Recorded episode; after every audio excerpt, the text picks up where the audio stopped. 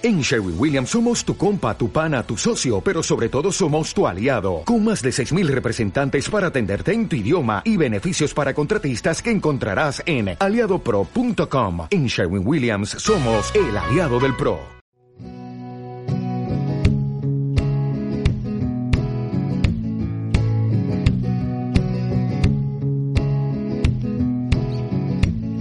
En mi puesto de trabajo, estaba, eh, por entonces era oficial de policía, y bueno, pues eh, pendientes de lo que pasaba, pendiente de la información que salía, cuando hay una crisis de este tipo, eh, varias, varios puntos, varios focos de explosivo en, una, en una, ciudad como Madrid, pues evidentemente se activa el protocolo 50, de la circular 50, perdón, esos protocolos puntuales en los cuales asisten unidad de intervención policial, eh, TEDAS, que son los que mandan y los que hacen el, cierre de la zona para la inspección ocular. Y digo, estamos pendientes de si teníamos que subir a ayudar, teníamos que ir a apoyar o a colaborar con quien eh, así lo dispusiera. Por tanto, mi unidad nos quedamos todos en, en Prevengan, eh, a expensas de que el responsable policial nos dijera algo y con muy mal cuerpo porque según iban llegando noticias, evidentemente cinco focos, cinco explosiones, no sabíamos exactamente de quién o qué lo había hecho, eh, ya apuntaban a muchos muertos, bueno, pues ya digo que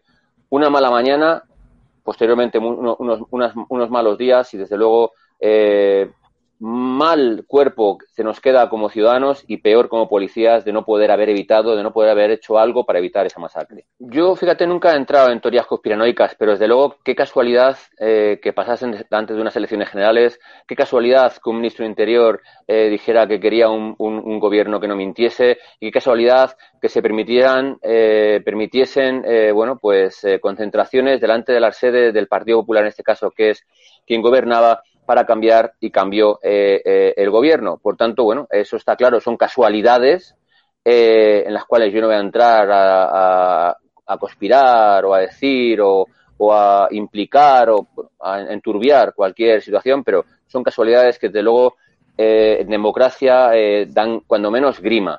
Eso como, como, como persona, como ciudadano, como particular de a pie, y que no se eh, hiciese nada por parte de, eh, bueno, pues por parte de la, parte contraria o de la oposición, en lugar de calmar, en lugar de tranquilizar, aprovechase ese rédito político, esa, esa, esa masacre, para utilizar, sacar rédito político y al final pues hacer que todo lo que decían las encuestas se diesen la vuelta y fuesen ellos los que ocupasen el poder. Eso como ciudadano. Como policía, pues te diré, a mí eh, hay tantas, tantas irregularidades policiales que me da grima. Yo no sé por qué motivo eh, se hizo, no sé por qué motivo, si se sabía, no se, no se eh, atajó, no sé por qué motivo no se controló o no se eh, fue detrás de estos terroristas, no sé por qué motivo desde interior se permitió esas irregularidades, no sé por qué motivo desde interior se permitió que se saltase el protocolo de TEDAS, que es una de las unidades más protocolarizadas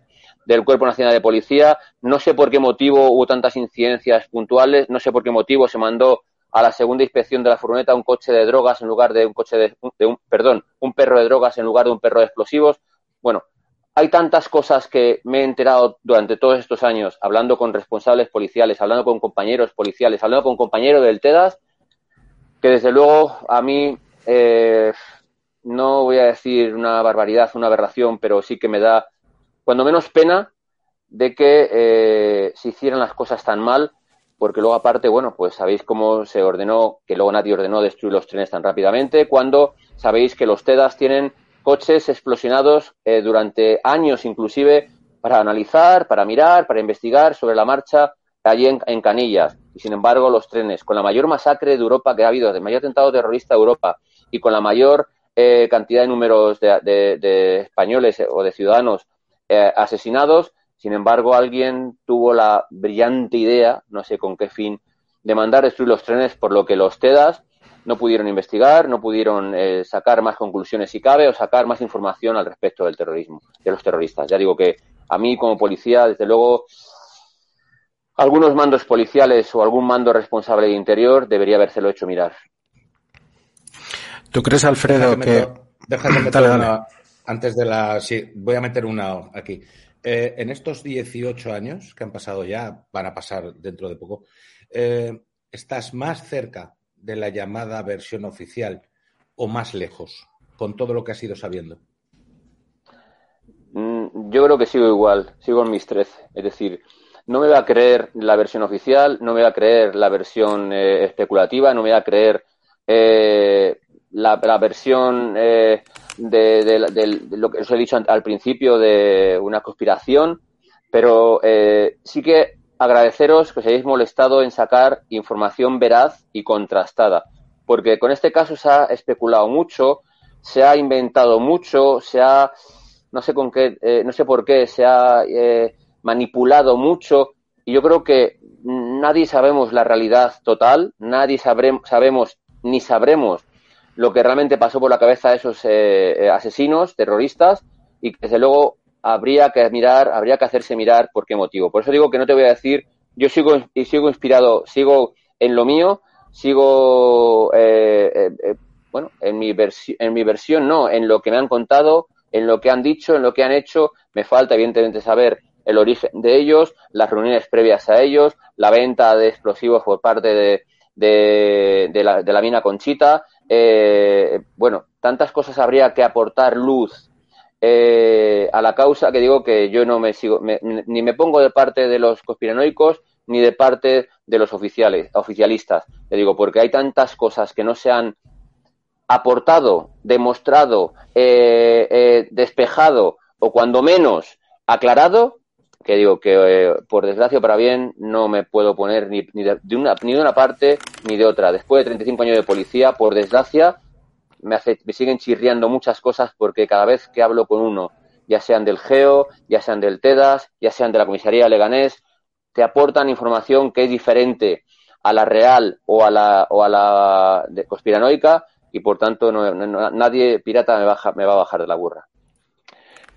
Bueno, eh, eh, sabéis que el responsable de la unidad central del TEDAS en Canillas será Manzano.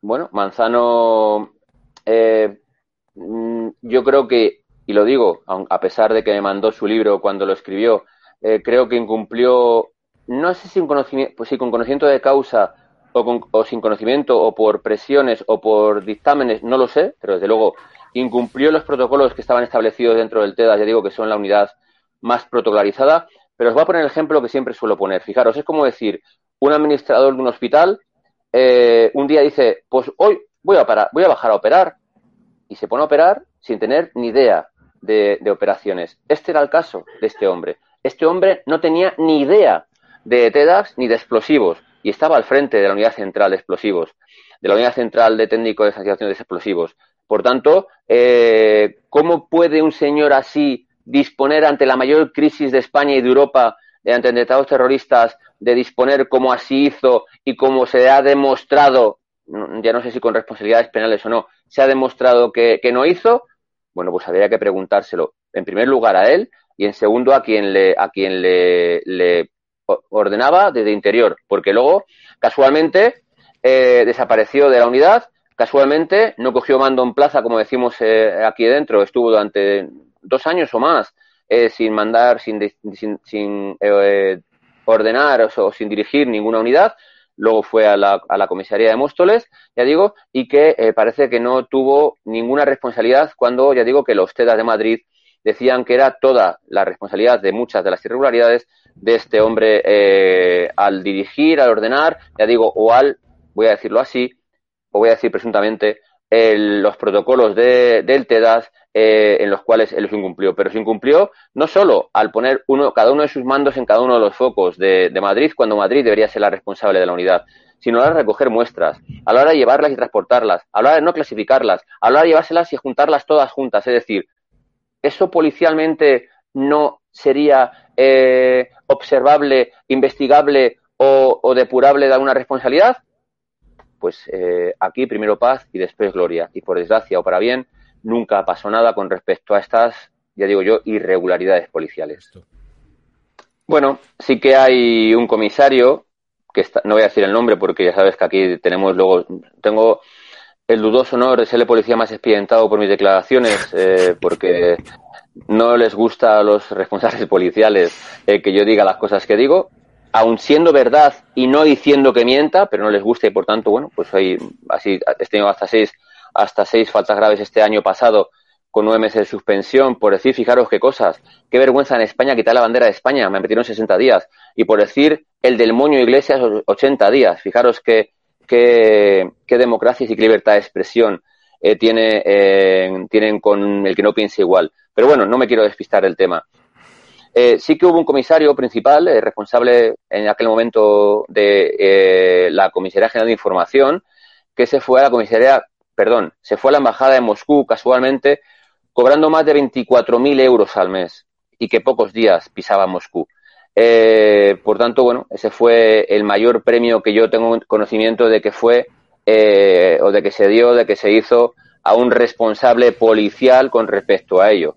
No así, eh, evidentemente, sabéis que el TEDAS dependía de información y de la Comisión de Información, que para que sepáis vosotros y los espectadores, son los, los responsables de todas, voy a deciros un poco, los espías policiales, es decir, los que controlan información interior, información exterior, es decir, todos aquellos que miramos terrorismo islámico, terrorismo nacional, de terrorismo de todo tipo, es decir, bueno, pues todo, todo los, por decirlo de alguna forma que lo entendáis clásica, los espías policiales con respecto a los posibles delincuentes y que son los que tienen, eh, los, que los que hacen que la policía tenga tanto éxito al retener, al detener a terroristas yihadistas eh, antes de que hagan algún hecho delictivo hasta ahora en España. Es decir, somos, eh, hemos, hemos llegado a ser eh, referente internacional en detenciones de, de, de, forma preventiva de terroristas yihadistas. Por tanto, no es cualquier cosa. Bueno, pues eh, esta, esta unidad, ya digo, que fue el, el, que en aquel momento mandaba, el, que fue premiado con la Embajada de Moscú. Eh, sin embargo, el jefe del TEDAS de Madrid, todo lo contrario. El jefe del TEDAS de Madrid, eh, bueno, pues dos años que quiso ascender a, a inspector jefe, es decir, subí de categoría, un año sacó un 4,99 y el segundo año un 4,96, eh, si mal no recuerdo. Fijaros que, que, por qué motivo al que delante del juez declaró todo sí y al otro no, o al revés, a uno sí y a este no. ¿Por qué a este hombre al final le han presionado durante años posteriores para que eh, se fuese del TEDAS y hasta, hasta que al final lo consiguieron? Porque este hombre fue el que aportó la, la fotocopia, perdón, la fotocopia, la, eh, cuando hace una, una, rayos X, una radiografía, dos radiografías que se encontraron en la furgoneta a limpiarla de la bolsa, de la famosa bolsa que explosionaron en el Parque Azorín, eh, que se encontraron eh, unos días después en la, en la comisaría de Puente de Vallecas, eh, y, demostraba la radiografía que el teléfono no estaba conectado con, la, con el explosivo. ¿Por qué motivo esa, radiografía no se aportó en su momento y tuvo que aportarla este hombre después al juez del Olmo. Pues bueno, pues ya veis que para los amigos, eh, a siempre he dicho que en la policía, para los amigos, eh, aunque lo hagan mal, hay un premio y para los eh, no amigos, pues al final les castigan. Un claro ejemplo de lo que pasó ese día. En mi pueblo te dirían las dos cosas, mi capitán.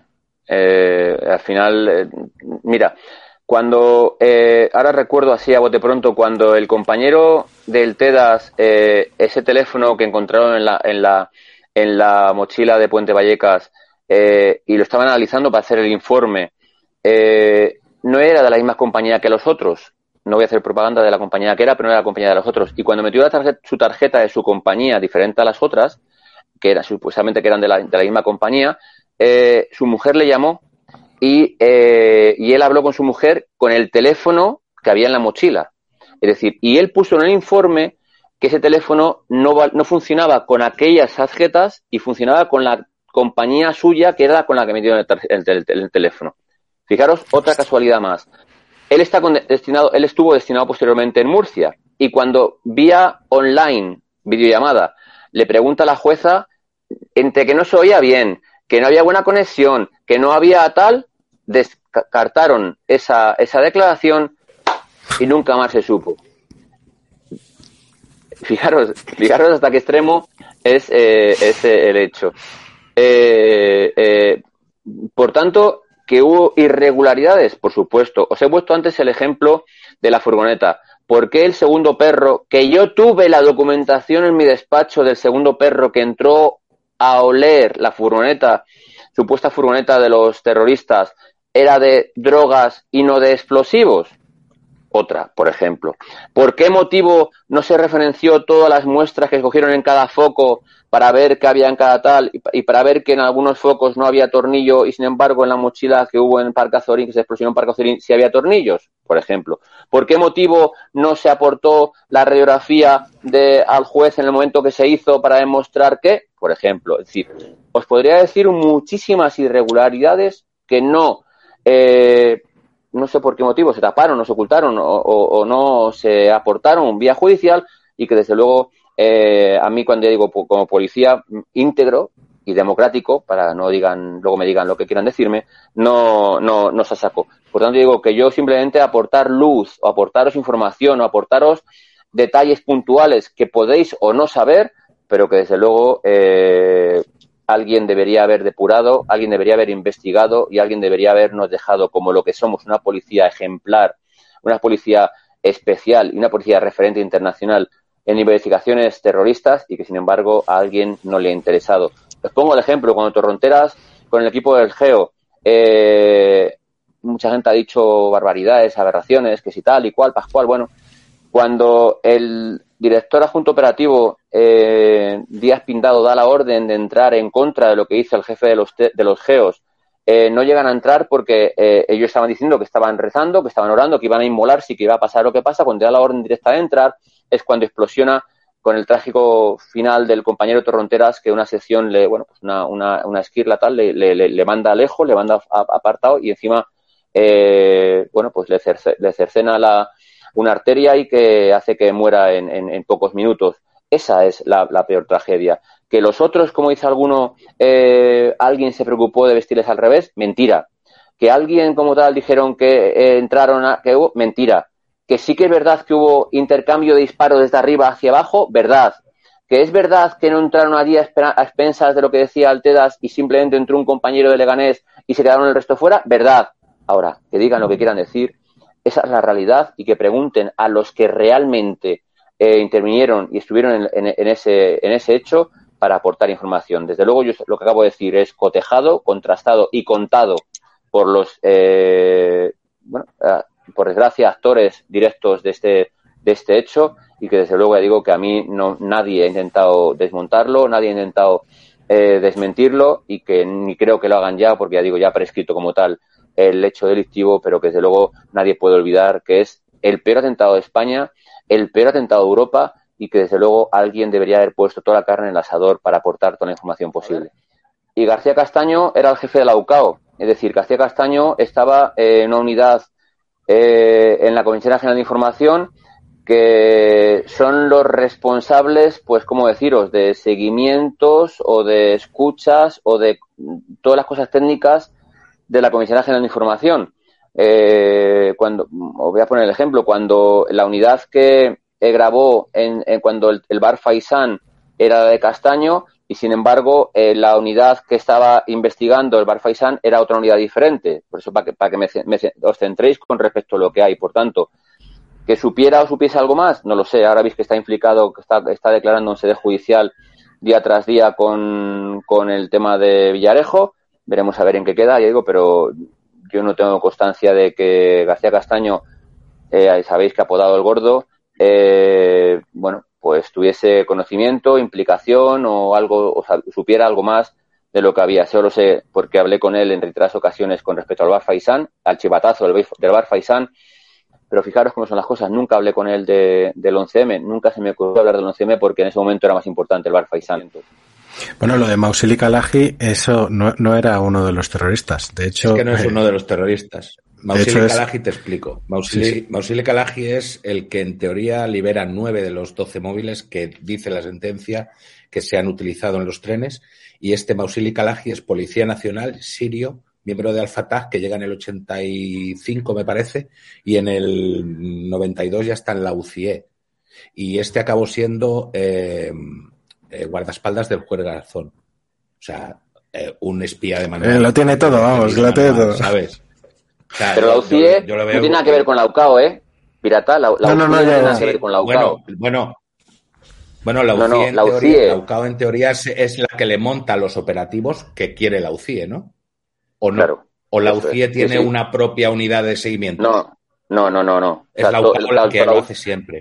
tanto la UCI como la UCIE, eh, todo va por mediación de la UCAO, que la UCAO es la que todo va por la UCAO. Eso es. Y yo te pregunto todo, va por la UCAO, todas todos los operativos eh, de, eso, de, transmisiones, de escuchas, de balizas, todo eso lo hacía la UCAO. seguimientos. yo te preguntaba. O sea, seguimientos pueden hacerlo la, UCIE. Seguimientos puede hacerlo la UCIE. Lo que hacen ellos, ya digo, es balizamientos, entradas o escuchas y todo esto, eh, pinchazo de móviles, todo lo técnico. Todo tecnológico. Todo lo tecnológico. Eso, es. todo lo técnico. Vale. Yo te preguntaba por García Castaño, porque al ser de la UCAO, este tuvo que estar enterado de todos los pinchazos que tenían los terroristas desde el año 2001 al 2003. O sea, los tenía que conocer por narices. Y luego otra que para nosotros es la que le hemos, aparte de eso, le hemos, le hemos metido en, en el documental, que es, eh, es quien dice que encuentra el piso de Leganés. García Castaño. Dice que lo encuentra por casualidad con otro tío de la UCIE. Eh, bueno, ya cuando veas el docu y veas la historia que cuentan y cómo la narramos, ya ves que, sí que hay. Pero eso no es así. O sea, yo, yo, según me dijo Juan, bueno, otro, un inspector, no, no, no, no, yo te voy a decir lo que dijo Juan, ¿vale? Yo ah, no sé, yo digo, no, va a entrar en ese sentido porque no lo sé. Ellos dicen que localizan a un marroquí que es eh, dentro de las, de, las, de las caras que estaban buscando con respecto a los atentados, que cuando se echa a correr, eh, echa a correr, dispara contra los compañeros que le van, le van siguiendo y se mete en el piso. Y cuando se mete en el piso es cuando eh, ven que algo puede pasar, ¿vale? O sea, por eso digo que no, no sé quién... Estás hablando del famoso tiroteo en la estación, ¿cómo se llama la estación que hay al lado del piso? Estación Justo. de... Te lo digo yo. No sé si es Leganés Central o... vale. no lo sé. Villa no sé qué pues- o, Santa no sé cuánto, sí. Eso, eso, pero pues luego eso desaparece. Por alguna razón desaparece. Y quien se ve como el que encuentra aquel piso. Zarza quemada, puede ser. Castaño, zarza quemada, correcto. Y el que, y el que se lo atribuye, que yo no, yo ya te digo, yo al final yo no sé si es verdad, pero lo declara en, en, el juicio, que es García Castaño con un eh, otro inspector de la UCIE, el que llegan allí por casualidad a donde tenían todos los papeles, todos los, todos los datos de seguimiento, todas las transcripciones de los de los de las mm, conversaciones y, le, y dicen qué podemos hacer y les dice bueno pues ala, meternos en esa habitación y tal y cuenta el de la UCIE que entraron en esa habitación y era como un aula grande de colegio y que tenía toda la pared rodeada de, de, de pisos de papel hasta un metro. Y que de repente agarran un papel y que uno de ellos dice, hostia, este teléfono me suena. Este teléfono es parecido al de uno de los acusados, al de uno de los de la, mm, dátil, de la operación dátil. Y dice, vamos a cotejarlo. Lo empiezan a cotejar, todo esto en tiempo récord, claro, porque eh, lo que ellos dicen es que esto, esto pasa el, día 3, el mismo día de, por la mañana de que, de que explota el piso y dicen que, que hacen la gestión, ven el teléfono, se dan cuenta que tiene siete números de diferencia solo con los otros, como él tiene estudiados un montón de números de teléfonos, tiene en la cabeza, dice que le suena y que lo empiezan a seguir. Ven un número que se repite fijo, llaman a ese número fijo y es una inmobiliaria. Esa inmobiliaria les dice que el teléfono del, que le están preguntando pertenece a un marroquí y que ese marroquí eh, le llama no sé cuantitos, nombre falso seguramente, y le dan unas señas. Y ahí es cuando ellos ya van al piso de Leganes. Llaman al telefonillo, preguntan por Pepe y le contestan con acento marroquí que aquí no hay ningún Pepe paisa, no sé qué le dirían. Y a partir de ahí ya ven qué tal. Y es cuando baja el que se escapa de Leganés, el, tal Bouchar, que se pira corriendo, que se salta los. No estaban montados los controles. Se salta el control que había previo y, y, ahí es cuando ya se dan cuenta de que, de que tal.